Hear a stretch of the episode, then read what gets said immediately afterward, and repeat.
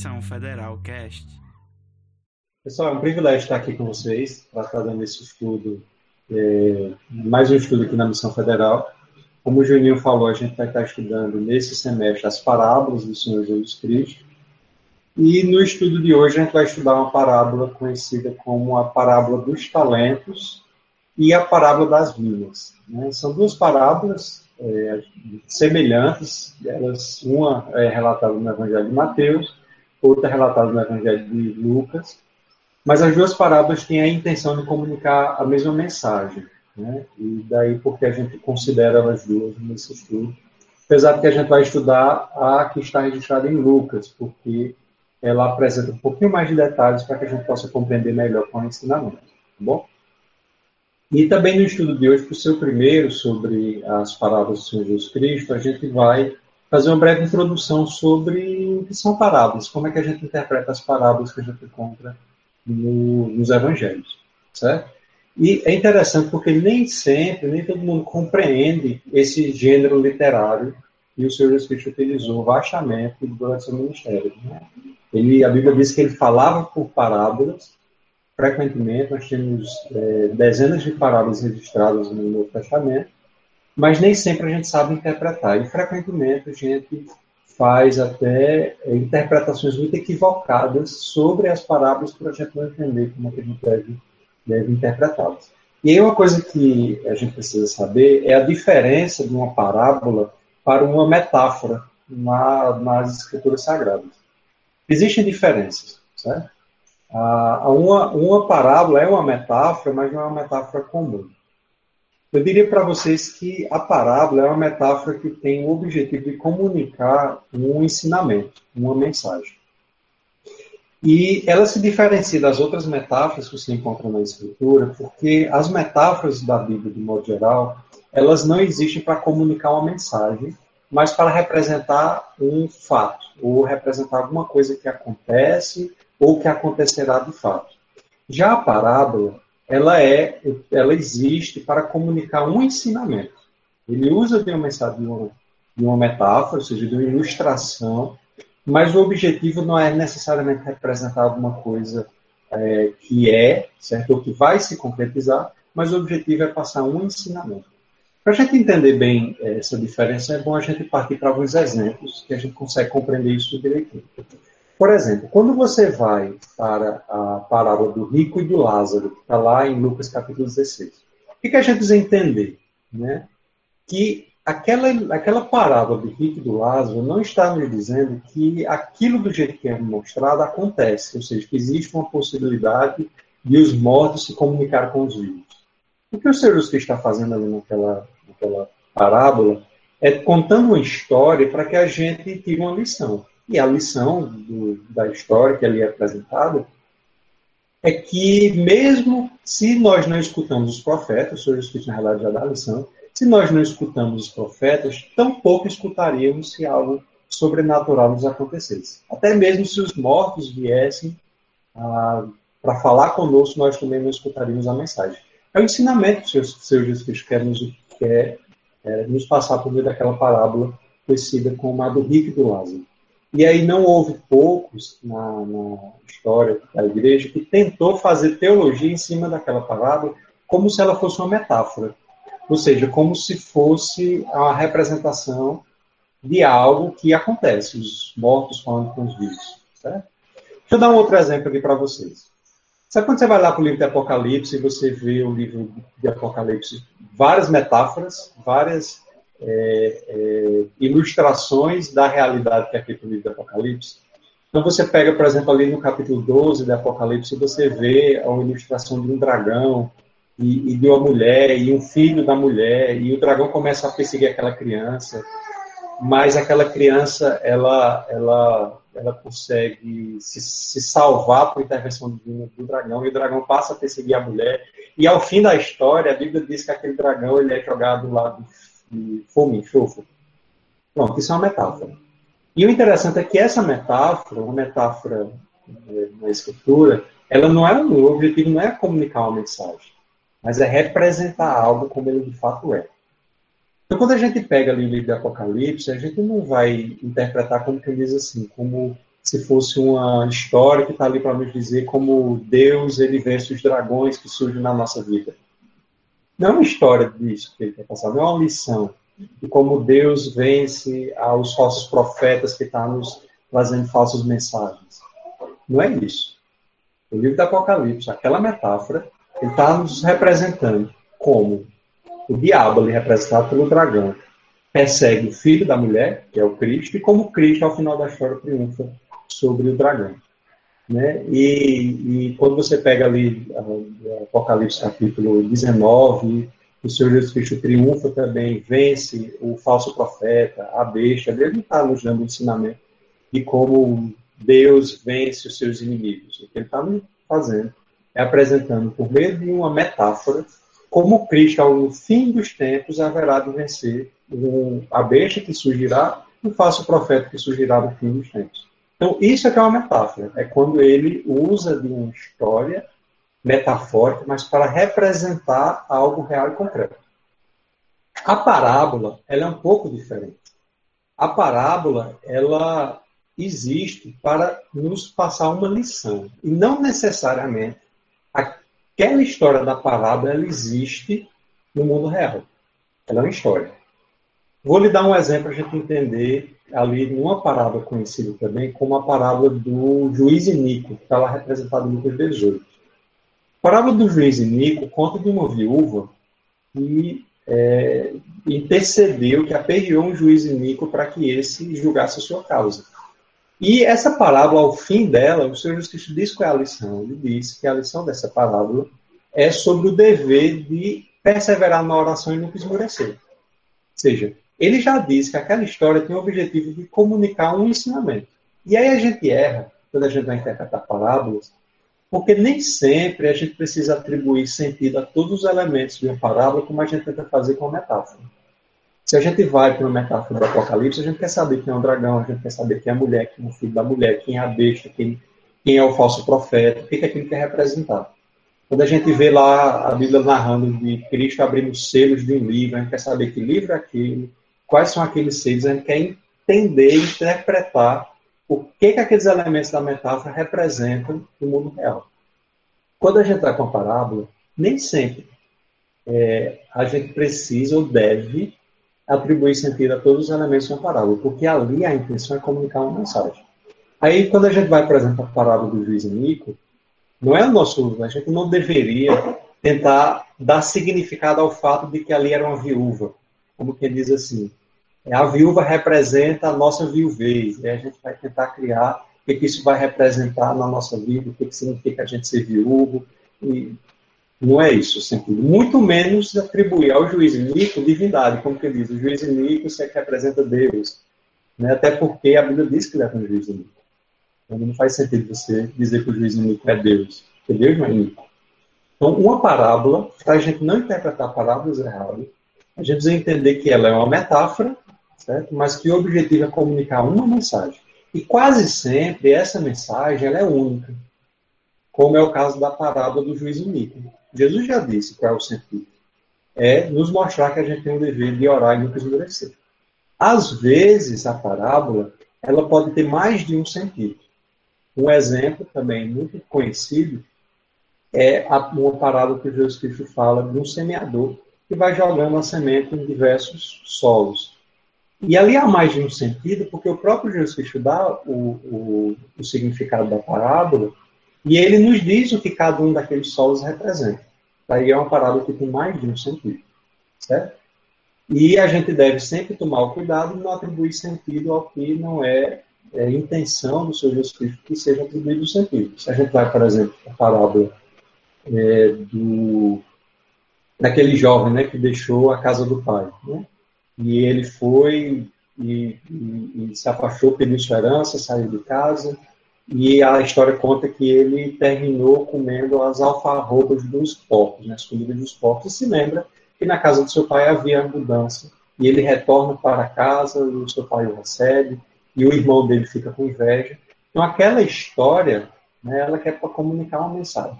A mensagem é de que Deus recebe os seus filhos quando eles se afastam dos seus caminhos, mas retornam arrependidos. E aí seria um erro a gente tentar atribuir significado a tudo. A pessoa, se a gente fosse tentar interpretar o que significa né, a comida dos porcos, e aí dar significado à comida que ele estava comendo, não é essa a intenção. Né? Então, para a gente começar essa série de estudos, eu quis começar assim, mostrando para vocês o que é uma parábola e mostrar que uma parábola, de modo geral, ela comunica uma mensagem principal e às vezes mais de uma mensagem, mais de um ensinamento. Segunda coisa para a gente entender sobre parábolas é entender o porquê Jesus falou por parábolas. E isso existe um equívoco muito grande sobre a razão do que Jesus Cristo falou por parábolas. Normalmente, as pessoas dizem assim, que o Senhor Jesus Cristo falou por parábolas para comunicar a mensagem de um modo mais simples. Mas isso não é verdade, necessariamente. Por quê? Porque tem uma passagem no Evangelho de Marcos, no capítulo 4, que os discípulos perguntam por que Jesus Cristo falava parábolas. E Jesus Cristo responde. E a resposta que ele dá é bem diferente dessa resposta que é o nosso senso comum. Jesus disse o seguinte, lá Marcos capítulo 4, versículo 11, ele falou assim, ó, a vós outros vos é dado conhecer o mistério do reino de Deus, mas aos de fora tudo se ensina por parábolas, para que vendo, vejam e não percebam, e ouvindo, ouçam e não entendam, para que não venham a converter-se haja perdão para eles. Não é interessante?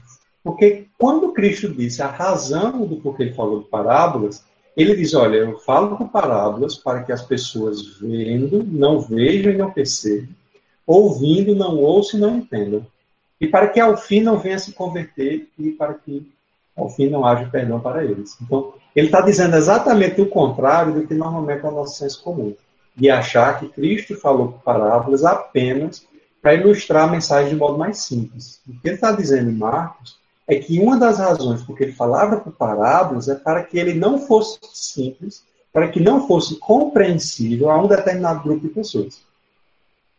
E aí a gente começa a pensar, então, o que, que isso quer dizer, no final de contas?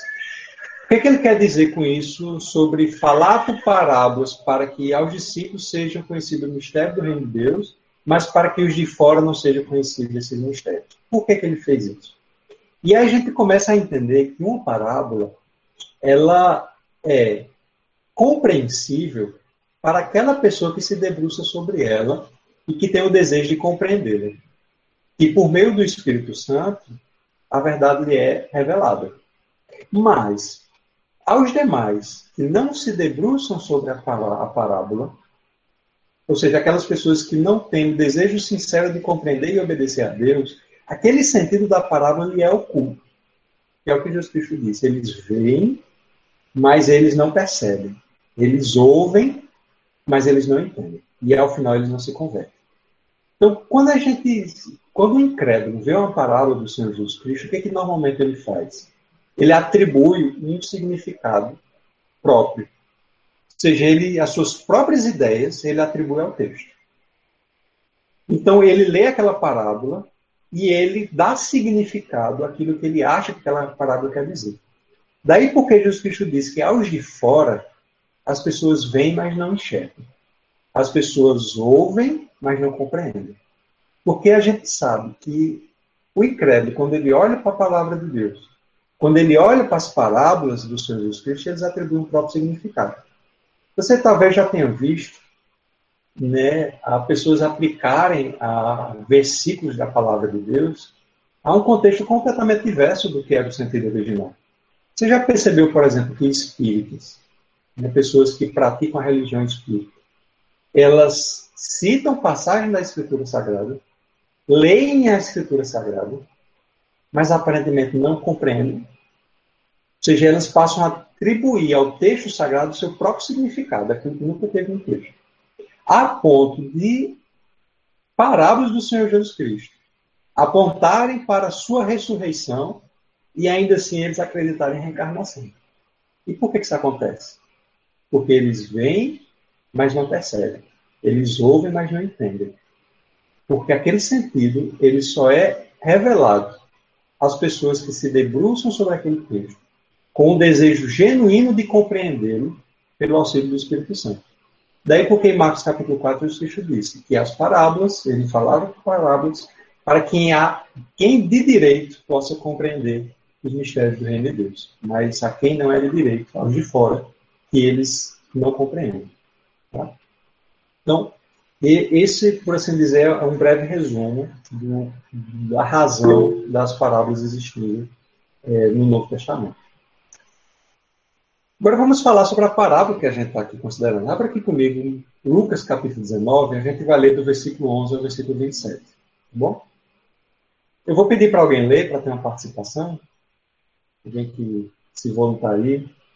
A gente vai ler Lucas 19, do 11 ao 27. Matos, lê aí, Matos. Ouvindo eles estas coisas, Jesus propôs uma parábola, visto estar perto de Jerusalém e lhes parecer que o reino de Deus havia de manifestar-se imediatamente. Então disse: Certo homem nobre partiu para uma terra distante, com o fim de tomar posse de um reino e voltar. Chamou dez servos seus, confiou-lhes dez minas e disse-lhes: Negociai até que eu volte. Mas os seus concidadãos o odiavam e enviaram após ele uma embaixada dizendo: Não queremos que este reine sobre nós.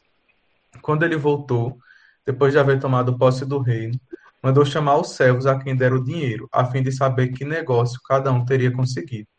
Compareceu o primeiro e disse: Senhor, a tua mina rendeu dez. Respondeu-lhe o Senhor: Muito, muito bem, servo bom, porque foste fiel no pouco, terás autoridade sobre dez cidades. Veio o segundo, dizendo: Senhor, a tua mina rendeu cinco. A este disse: Terás autoridade sobre cinco cidades. Veio então o outro, dizendo: Eis aqui, Senhor, a tua mina, que eu guardei embrulhada num lenço. Pois tive medo de ti, que és homem rigoroso. Tiras o que não puseste e ceifas o que não semeaste. Respondeu-lhe: Servo mau, por tua própria boca te condenarei. Sabia, sabias que eu sou um homem rigoroso, que tiro o que não pus e ceifo o que não semeei. Por que não puseste o meu dinheiro no banco? E então, na minha vinda, o receberia com juros. E disse aos que o assistiam: Tirai-lhe a mina e dai aos que têm as dez. E responderam: Senhor, ele já tem dez. Pois eu vos declaro: a todo o que tem, dá-se-lhe-á, mas ao que não tem, o que tem lhe será tirado. Quanto, porém, a esses meus inimigos que não quiseram que eu reinasse sobre eles, trazei-os aqui e executai-os na minha presença. Como eu falei para vocês, as parábolas querem comunicar uma mensagem, alguns ensinamentos. Para a gente entender as parábolas, é importante a gente olhar o contexto. O contexto imediato muitas vezes revela qual é o sentido das palavras que o Senhor Jesus Cristo utilizou, para que a gente não atribua a essa parábola um sentido que é nosso próprio, não é a intenção realmente do Senhor Jesus Cristo. Essa parábola aqui, conhecida como a parábola das minas, elas têm o seu equivalente lá no livro de Mateus, capítulo 25, conhecido como a parábola dos talentos. Na realidade, a parábola dos talentos é até mais conhecida do que a das minas, apesar de que a parábola das minas apresenta mais detalhes para que a gente possa compreender. Mas o contexto das duas são similares. Por quê?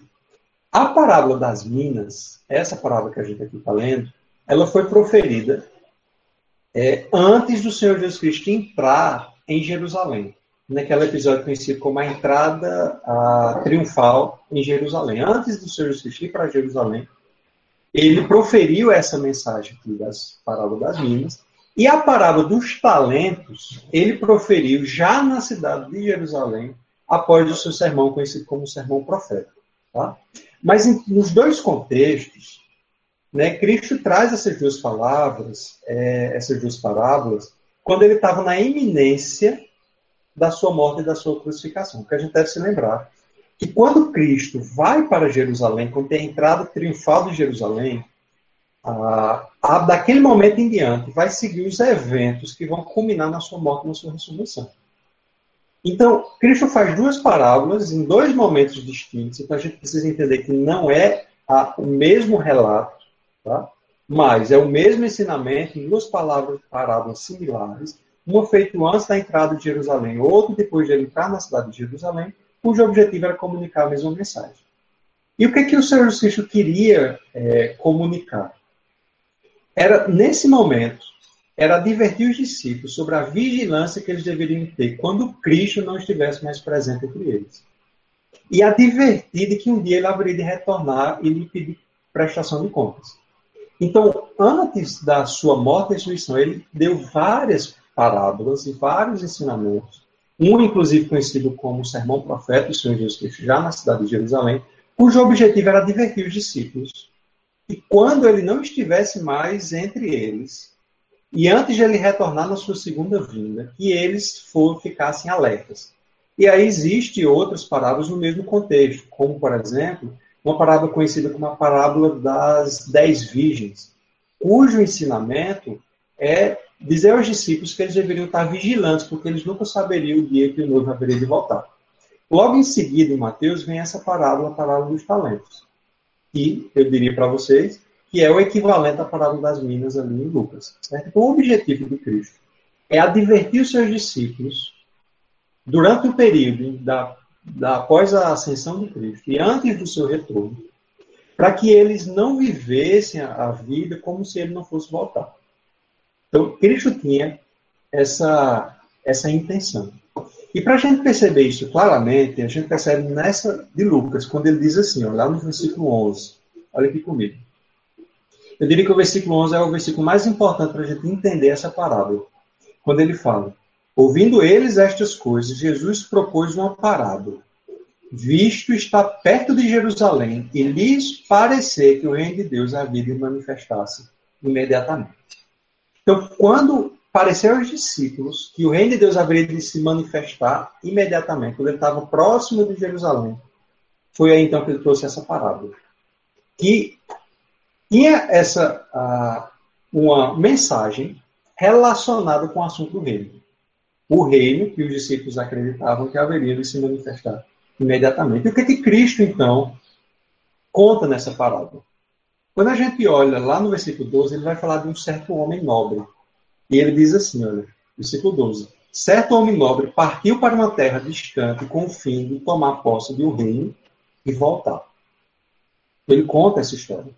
E por que, que o Senhor Jesus Cristo está contando essa história? Porque ele mesmo haveria de se ausentar. Quando ele fosse para Jerusalém, fosse morto, ressuscitasse e subisse aos céus, ele haveria de se ausentar. Mas um dia ele voltaria. Tanto é que ele vai introduzir, a partir do capítulo 20, o assunto de sua volta. Quando lá no versículo 25, ele fala da vinda do Filho do Homem, lá do capítulo 20, versículo 25, logo em seguida. E antes do capítulo 19, ele já havia alertado os discípulos que ele, quando ele chegasse em Jerusalém, ele seria morto e ressuscitado no terceiro dia. Então ele conta essa parábola porque ele mesmo haveria de se ausentar. Ele, e, diz, ele usa a ilustração de um homem nobre que vai tomar posse de um reino e um dia volta. Porque ele mesmo haveria de se ausentar após a sua morte e ressurreição. E a gente sabe o que aconteceu. Após a morte e ressurreição do Senhor Jesus Cristo, ali na cidade de Jerusalém, para onde ele estava se dirigindo, ele subiu aos céus e sentou-se à direita de Deus, do trono de Deus. E ali à direita do trono de Deus, ele realiza sua obra de sumo sacerdote em favor de todos os crentes e reina sobre todas as coisas. Cristo hoje está reinando sobre todas as coisas. Mas a gente sabe que ele não vai ficar ali para sempre. Pois haverá o dia que ele vai voltar com grande poder e glória e nesse dia todos haverão de prestar contas. Esse retorno do Senhor Jesus Cristo está dizendo no capítulo 20. Essa prestação de contas, ele também vai falar no versículo do capítulo 21. Então, ele é semelhante àquele homem nobre que vai tomar posse de um reino, mas vai voltar. Porque, de modo semelhante, Cristo, quando ele morre ele assunta aos céus, ele toma posse à direita de Deus de um reino ao qual ele reina atualmente onde ele atua como sumo sacerdote, onde ele governa todas as coisas. A Bíblia diz, lá no Salmo 110, versículo 1, é, acerca do Senhor Jesus Cristo, disse o Senhor meu Senhor, assenta-te à minha direita até que eu ponha teus inimigos por estrado dos teus pés. E Cristo hoje está assentado à direita de Deus, exaltado à direita de Deus, como diz Atos capítulo 2, versículo 33, quando Pedro fala que ele está exaltado à direita de Deus, até o dia que ele vai colocar seus inimigos por estado dos teus pés, que é o dia que ele há de voltar a essa terra. Então ele traz essa parábola porque essa situação é similar ao que de fato vai acontecer. Cristo ele vai tomar posse de um reino, mas ele vai voltar. Então, quando a gente olha, Cristo começa a contar, então, certo homem nobre partiu para uma terra distante com o fim de tomar posse de um reino voltar. E o que, que esse homem fez? Ele, versículo 13, chamou dez servos seus e confiou-lhe dez minas e disse-lhes: negociai até que eu volte.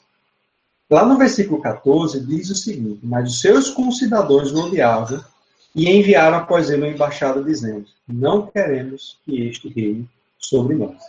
Se a similaridade entre o que aconteceria com o Senhor Jesus Cristo não está somente no fato de que ele se ausentaria, quando eu falo se ausentar, é no sentido de que ele não está corporalmente mais entre os discípulos. Certo? Quando ele vai se ausentar, não é somente na ausência, mas no fato de que entre o período da sua ausência corpórea até o seu retorno, até o dia quando ele voltaria para tomar posse do reino, os seus discípulos seriam como os servos daquele senhor nobre, que eles teriam uma obra a realizar durante esse período. Daí porque ele conta que esse homem nobre chamou os seus servos e lhe entregou minas, lhe entregou uma quantia em dinheiro. Essas minas ela equivale mais ou menos a uma quantidade de, de dinheiro equivalente a três meses de trabalho. No relato de Mateus, que novamente é um outro relato, mas que tem a mesma intenção, tá? ele usa ah, talentos, e o valor do talento era um valor muito mais superior do que a mina. E Lucas é uma quantia de dinheiro equivalente a três meses de trabalho. Então, ele entrega algo aos seus a seus servos e lhes dá uma ordem clara, porque ele diz, negociai até eu venha. Por que, que ele faz isso? Porque de modo semelhante, entre o primeiro advento e o segundo advento do Senhor Jesus Cristo, os seus servos haveriam de ter uma obra a ser realizada até o seu retorno. Então, essa é a segunda similaridade dessa parábola com os eventos que se sucederiam. A terceira similaridade está lá no versículo 14, quando o texto diz assim: Mas os seus concidadãos o odiavam e enviaram após ele um embaixado dizendo: Não queremos que este reine sobre nós. Porque, do mesmo modo, após a, ascensão do Senhor Jesus Cristo, até o segundo, até o retorno dele, seu segundo advento, os seus concidadãos haveriam de o odiá-lo. E não somente eles haveriam de o odiá-lo, mas eles desejarão que Cristo não reine sobre eles. E quando a gente olha, então, essa, essa história desse homem nobre e a similaridade com os eventos que sucederiam, a gente percebe que essa é precisamente a situação do nosso tempo. Exatamente igual. Daí porque Cristo quer nos trazer um ensinamento para que a gente possa lidar com esse tempo presente. Agora, quando a gente olha, vê as pessoas, a gente percebe que as pessoas não somente não acreditam no Senhor Jesus Cristo, mas eles também preferem que ele não exista. Por quê? Para que elas possam viver as suas vidas do modo que lhes agrada. As pessoas, elas. Você pode lhes falar sobre uma esperança eterna, sobre o reino de justiça vindouro, e ainda assim haverão muitos que a preocupação não é com nenhuma dessas questões. Elas dizem como esses concidadãos: Eu não quero que ele reine sobre nós. E por que, que eles não querem que ele reine sobre nós? Sobre eles? Por que, que eles não dão ouvido a uma esperança eterna? Por que eles não dão ouvidos à história de que esse homem nobre que da parábola haverá de voltar, ou que o Senhor Jesus Cristo vai voltar no segundo advento? Porque eles não querem. Eles simplesmente não querem que ele reine sobre eles. E por que eles não querem que eles reinem sobre eles? Porque eles não querem abrir mão das suas paixões, das suas vontades, não querem que seus desejos sejam, sejam afetados não querem mudar seu estilo de vida. Então não é nem só uma questão de não acreditar, é uma questão também de não querer. É precisamente o relato aqui. Porque, porque a história não é que aqueles não acreditavam no nobre homem que foi tomar posse, é porque eles não queriam. Tanto é que não queriam que mandou uma embaixada até ele para dizer que eles não querem que ele retorne. Aqui o que está em xeque não é nem a incredulidade deles, mas é o seu próprio desejo. O desejo de que aquele homem nobre não reine sobre eles. Cristo está trazendo com essa parábola, porque essa situação é muito similar que a gente vive. As pessoas ao nosso redor, elas não somente não creem no Evangelho, mas elas não querem o Evangelho. O Evangelho lhes parece loucura. É o que Paulo diz na carta de, de 1 Coríntios. O evangelho lhes parece loucura. Então, num primeiro momento, eles não dizem assim, não é que eu não creia, é porque eu acho isso louco. E eu não quero isso. E é precisamente essa situação do tempo presente, e é a similaridade que tem com a mensagem do Senhor Jesus Cristo. Ora, quando a gente olha então essa passagem, a gente começa a perceber que quais são os ensinamentos que Cristo quer nos ensinar. O contexto é muito similar, como eu falei aqui para vocês. E a gente compreende principalmente pelo onde ele está inserido aqui no Evangelho do Lucas e no. Mas quais são os ensinamentos que a gente tem a partir dessa parábola? Como eu falei para vocês, a parábola ela não é uma mera metáfora. Ela é uma metáfora que tem o objetivo de comunicar uma mensagem. E que o Senhor Jesus Cristo, então, quer nos comunicar algumas mensagens. A primeira delas é que o seu desejo é que os sirvamos na sua ausência. Esse é a principal mensagem dessa parábola. Quando Cristo se ausentasse corporalmente aqui da terra, quando ele não tivesse mais entre eles presencialmente, eles deveriam continuar servindo. E aí, novamente, quando eu falo se ausentar, eu não quero dizer com isso que Cristo está distante da nossa vida, nem que ele está inacessível à sua atuação porque isso não é verdade. Porque ele mesmo disse que estaria conosco todos os dias até a consumação do século.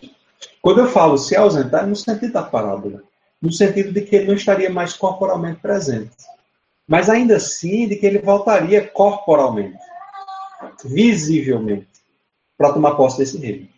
É nesse sentido. Então, a primeira mensagem que ele quer nos comunicar é que o desejo do Senhor Jesus Cristo é que nós o sirvamos quando ele não estiver mais entre nós. E é interessante porque durante esse período muitas coisas vão nos tentar. E ele aparentemente também trata sobre elas. Porque ele diz que ele distribuiu entre dez servos. E ele conta que aqueles servos haveriam de conviver com co-cidadãos, ou seja, pessoas que eram faziam parte do mesmo reino terreno que eles, que haveriam de rejeitar a palavra ainda assim que haveria de dizer que não queria que Cristo reinasse sobre eles. Mas ainda assim, esses servos tinham o dever e a obrigação de continuar servindo. Apesar de haver muitos que não quisessem que aquele nobre homem retornasse para o seu reino. A mesma coisa conosco. Ele deseja que nós o sirvamos durante esse período até o seu retorno, mas ele nos alerta que haverão concidadãos que haverão de rejeitá-lo e rejeitar o reino e desejar que ele não retorne. Mas ainda assim a gente deve permanecer firme e constante no nosso serviço, na certeza de que ele vai retornar. E diz o texto que estes concidadãos que o rejeitaram, no versículo 27, quando o Senhor, quando o Senhor dessa parábola retornou, ele diz assim: A esses meus inimigos que não quiseram que eu reinasse sobre eles, trazei-os aqui e executai-os na minha presença. Ele conta isso para nos dizer para nos mostrar que, de modo similar, no retorno dele, aquelas pessoas que não quiseram que ele reinasse sobre eles haveriam de ser eliminados. Eliminados no sentido de ir para o tormento eterno. Certo? Daí que eu disse que a parábola, a gente cuidado para não atribuir significado a todo elemento. O que eu quero dizer aqui é que essas pessoas serão julgadas ao final. E logo em seguida, tanto em Lucas, nos capítulos 20, 21 e diante, ele vai falar sobre o tema do juízo final. Mostrando exatamente que essas pessoas que não querem que reine sobre ele, sobre eles, haverão de sofrer tormenta eterna. Mas os seus discípulos, mesmo convivendo com essas pessoas, não deveriam perder de vista de que o dia do julgamento final haveria de chegar. Esse é o primeiro ensinamento, de que nós devemos servi-lo até o seu retorno. O segundo ensinamento é que nós vamos conviver com pessoas que vão rejeitar o reinado de Cristo. Ainda assim, a gente deve permanecer perseverantes. Terceiro ensinamento é que para as pessoas que rejeitam o reinado desses nobre homem, assim como do Senhor Jesus Cristo, resta-lhe a condenação. Resta-lhe o juízo. E a gente sabe que as pessoas vão rejeitar Cristo até o último dia, mas no último dia ele vai julgar essas pessoas. E os que serão salvos foram os que perseveraram, não os que rejeitaram. Cristo também nos conta nessa parábola que ele distribuiu para dez servos. Ele depois conta o que aconteceu com três, não fala sobre os outros sete. A dois deles, diz o, o versículo, versículo 16. Compareceu o primeiro e disse: Senhor, a tua renda, a tua mina rendeu dez. Respondeu-lhe o Senhor: Muito bem, servo bom, porque foste fiel no pouco, terás autoridade sobre dez cidades. Veio o segundo dizendo: Senhor, a tua mina rendeu cinco. A este disse: Terás autoridade sobre cinco cidades. Então ele conta a história de dois servos que foram fiéis. E o que, é que esses servos receberam da parte desse senhor? Receberam o seu agrado, receberam a sua aprovação. E isso para esses servos era um motivo de grande alegria. No livro de Mateus, ele diz servo bom e fiel. Aqui ele diz servo bom porque foste fiel no pouco. Você terá dez ou cinco cidades. No livro de Mateus, ele diz porque foste fiel no pouco, sobre o muito que colocarei. Eles recebem a aprovação do Senhor Jesus Cristo. Aliás, do servo, do homem nobre aqui. Por ter servido esse homem nobre durante a sua ausência corpórea entre eles. Do mesmo modo, Cristo quer nos mostrar com essa parábola que será assim no seu retorno. Aqueles que o serviram haverão de receber a sua aprovação. Aqui tem um comentário que eu quero fazer com vocês sobre essa parábola, porque eu mesmo interpretei essa parábola errada durante muitos anos, recente. Porque eu sempre achava que o fato de que quando esse senhor retorna, e a parábola dos talentos diz que ele pegou o talento de, de, um homem que, que não multiplicou aquele valor e entregou ao que havia transformado 110. E eu sempre pensei que essa parábola ela mostrava que quando você serve ao Senhor, Deus vai lhe dar mais serviço ainda nessa terra. Quando você servir ao Senhor, Deus vai lá e lhe dar mais serviço nessa terra. Só que existe um problema nessa interpretação, é que claramente, nos dois contextos, o retorno do Senhor ele se dá no fim. Porque tanto em Mateus, logo em seguida, aquele que não serviu foi jogado no, no lago de fogo para sofrer tormenta eterna. E aqui nessa parábola, os seus concidadãos para o seu retorno, eles foram julgados. Então, o Alquetuno indica que Cristo não está falando de, de um momento em que ele vai novamente reavaliar as nossas obras aqui na Terra e nos atribuir mais trabalho. Porque a história parece apontar não para um momento intermediário na história da nossa existência, mas para o fim. Quando Cristo retornar no fim de todas as coisas. Quando de fato ele vai julgar todas as pessoas. E aí então, aquilo que ele dá aos seus servos é aquilo que a gente poderia chamar de galardão. Ou seja, esse Senhor recompensa os seus servos, aqui em Lucas, deixando que eles fossem agora senhores de cidades. E no Evangelho de Mateus, ele recompensa aqueles servos né, lhe entregando uma parte do tesouro. Então, a referência que parece ser, então, aqui, pelo nosso serviço ao Senhor, no dia do retorno, nós não somente receberemos o agrado da parte do Senhor, a aprovação da parte do Senhor, como nós haveremos um galardão no dia que ele retornar. Ora, nessa passagem, ele também fala de um terceiro servo. E esse terceiro servo, ele está aqui lá no versículo 20. E ele diz assim: Veio então outro dizendo: Eis aqui, Senhor, a tua mina, que eu guardei embrulhado no lenço, pois tive medo de ti, que és homem rigoroso, tiras o que não puseste, ceifas o que não semeaste. Esse Senhor então diz o seguinte a ele: Respondeu-lhe, respondeu servo mau, porque tua própria boca te condenarei. Por tua própria boca te condenarei. Sabias que eu sou homem rigoroso, que tiro o que não pus, ceifo o que não semeei. Por que não puseste meu dinheiro no banco? E então, na minha vinda, receberei com juros. E disse aos que o assistiam: Tirai-lhe a mim e dai ao que tem dez. Eles ponderaram: Senhor, ele já tem dez. Pois eu vos declaro: todo que tem dá-se-lhe-á, mas ao que não tem, que tem, será tirado. Quanto, porém, a esses meus inimigos que não quiseram que eu reinasse sobre eles, trazei-os aqui e executar minha presença.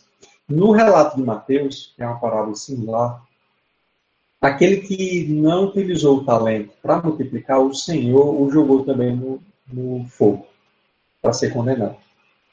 E o que ele está nos dizendo, então, o que ele está nos mostrando, é que haverão pessoas que se chamarão de servos, mas não servirão. Ou seja, pessoas que não usarão os seus recursos para servir ao Senhor. E no último dia, esse Senhor haverá de, de os condenar.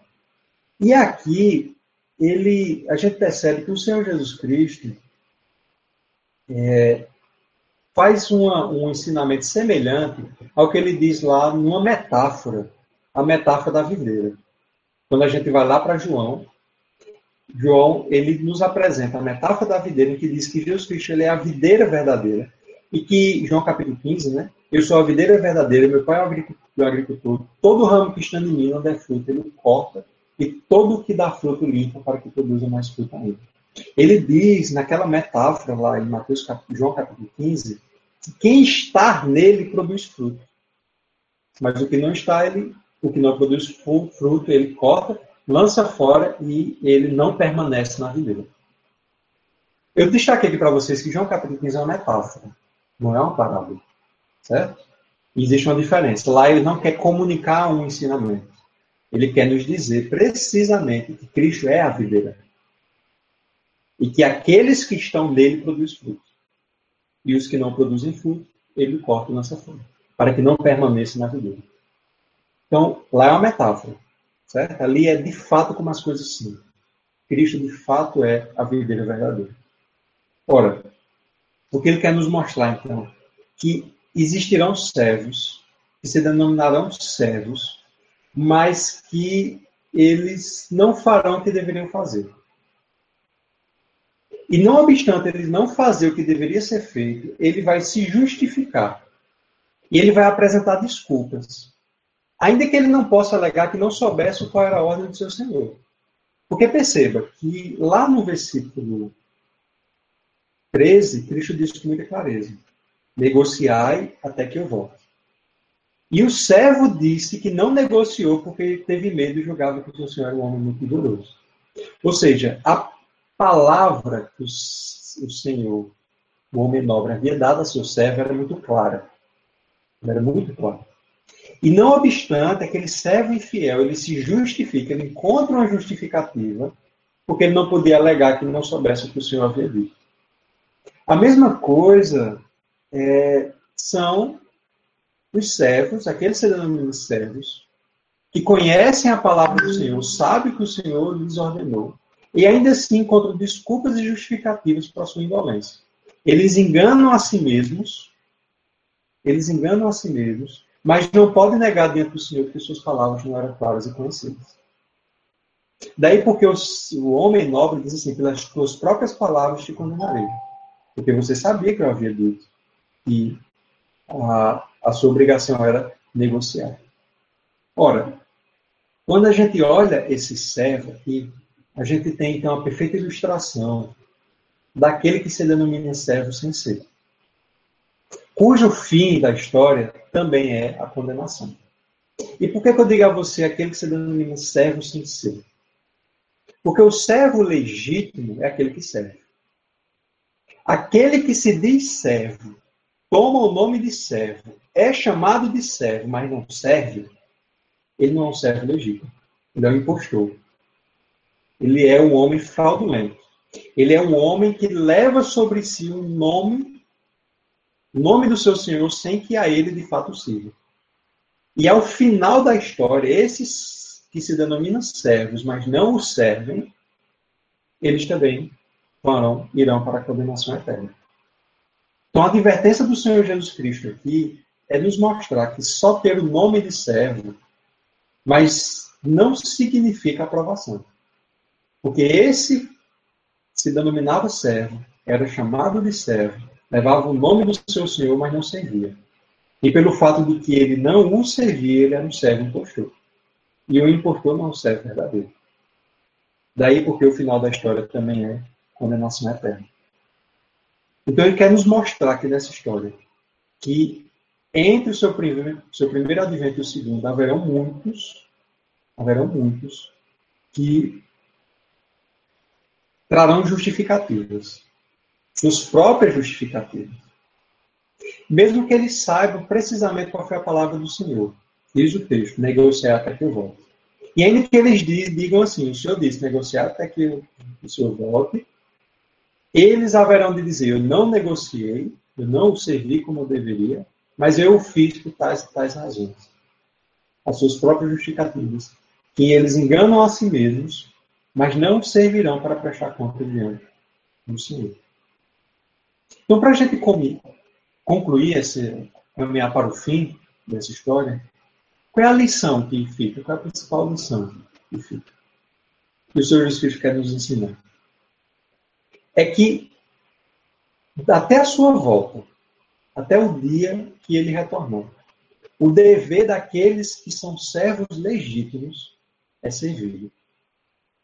Por mais que ele não esteja corporalmente presente entre eles, por mais que ele esteja tomando posse de um reino, como diz o texto, por mais que ainda demore o dia que ele retorne para eles. Ainda assim, o dever daqueles que são seus servos, ainda que passe longos anos e um longínquo tempo até o seu retorno, ainda será servir e prestar contas no dia que ele retornar. Então, a mesma coisa conosco. O nosso dever diante do Senhor é servi-lo, produzir fruto. Diz o texto de 1 Coríntios, capítulo 15, versículo 58. Meus amados irmãos, sejam firmes e inabaláveis sempre abundância na obra do Senhor, sabendo que no Senhor o vosso trabalho não é vão. E no nosso meio haverão muitos daqueles que são concidadãos, mas que explicitamente mandam embaixada dizendo: Eu não quero que reine sobre nós. E haverão aqueles que se denominarão servos, mas não servirão. E, portanto, são servos impostores, a qual o último dia revelará.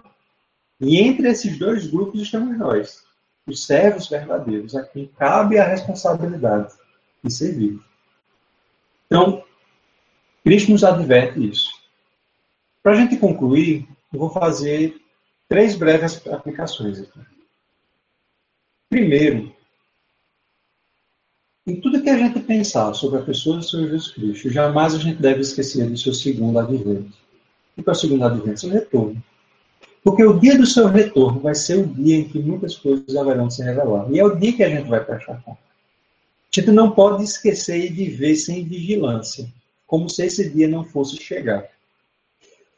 De modo que a gente chegue nesse dia e tente inventar desculpas, como se a gente não tivesse sido advertido do seu retorno. Ele deve sempre pensar no segundo advento do Senhor Jesus Cristo. Ele há de voltar. Segunda coisa que a gente aprende dessa passagem é que a gente não pode desperdiçar os nossos dias. Nós somos chamados para servir. E apenas uma vida de serviço no reino é uma vida que vale a pena ser vivida. Mesmo que o nosso Senhor ainda não tenha retornado, nosso dever ainda é servir fielmente. Lembremos que o Senhor Jesus Cristo nos disse que os tesouros dessa terra, eles, o ladrão rouba, a traça e a ferrugem corrói. Mas os tesouros que a gente junta nos céus, esses são os que duram para sempre. No dia do retorno do Senhor Jesus Cristo, toda uma vida de serviço e dedicação. Em meio a um, um reino que houve muitos que diziam que ele não ia voltar. Houve muitos que o rejeitaram. Houve muitos que eram indolentes e preguiçosos. Houve muitos que se denominavam servos, mas não eram servos legítimos. Em meio a todo esse cenário, ainda assim ele há de voltar e a gente há de prestar contas. Daí porque a gente nunca pode esmorecer no nosso serviço. Não é olhando para os outros cidadãos do reino. Não é olhando para a aparente ausência do Senhor. Mas é crendo que ele vai voltar, que a gente serve. É isso que a gente deve fazer. É uma vida de serviço. Daí porque nós não podemos também desperdiçar um só dia da nossa existência com justificativa. Justificativas não servirão no último dia. Não, adiantará a gente dizer, como lá em Mateus capítulo 7, mas Senhor, em teu nome nós fizemos isso e aquilo e aquilo outro. Não adiantarão justificativas. Assim como não adiantou a justificativa desse que se dizia servo, mas não servia. Daí porque a gente não pode desperdiçar nem um dia sequer a nossa existência. Nós não sabemos do dia de amanhã, e, portanto, não sabemos se haverá um amanhã para fazer o que a gente deve fazer hoje. A gente não sabe se haverá um amanhã. Uma outra parábola que a gente ainda vai estudar das virgens, o noivo cheio de surpresa. Possa ser que não haja um amanhã. Daí porque a gente não pode desperdiçar o dia de hoje para servir. O dia de servir é sempre hoje. Por isso, tudo quanto a gente faz precisa ser feito para a glória de Deus. Porque o que a gente faz hoje também deve ser serviço. Tudo quanto a gente faz precisa ser serviço. Porque nada pode ser desperdiçado, nem um dia, nem um minuto sequer. Porque a gente vai prestar contas a esse Senhor. Então, esse é o ensinamento principal dessa parábola. Ele nos mostrar que a gente deve manter vigilante no serviço até o seu retorno. Vamos orar, que já são duas horas, vocês estão. Vou orar, tá? Santo Deus, Pai querido, muito obrigado, Senhor, pelo privilégio da tua palavra, Senhor, pela, pela parábola, Senhor, dos talentos, pela parábola das minas, Deus, que está aqui para nos comunicar um ensinamento, Senhor e que nós não podemos desperdiçar o nosso tempo, ainda que o Senhor não tenha retornado, ainda que existam falsos servos, ó Deus, que levam o nome de servos, mas não servem, ainda que haja cidadãos, ó Deus, desse mundo que o rejeitem explicitamente, nós ainda devemos servi-los, nós ainda devemos frutificar com o que o Senhor nos dá para servir. Porque o Senhor há de retornar um dia, o Senhor há de julgar toda a humanidade, nós haveremos de prestar contas ao Senhor. Ó Deus, e se nós tivermos uma vida de dedicação e de serviço, nós haveremos de receber o agrado do Senhor. Nós haveremos de perceber, ó Deus, que o Senhor se agradou do nosso serviço. Nós haveremos de ser recompensados, Deus, um galardão eterno. Naquilo, ó Deus, que nós vamos disputar por toda a eternidade. Deus, que seja assim com a nossa vida. E nós não venhamos esmorecer e nem sermos indolentes no nosso serviço que a gente seja vigilante, servindo e aguardando a vinda do Senhor Jesus Cristo. Nós oramos a Ti, ó Deus, no nome do Senhor Jesus. Amém.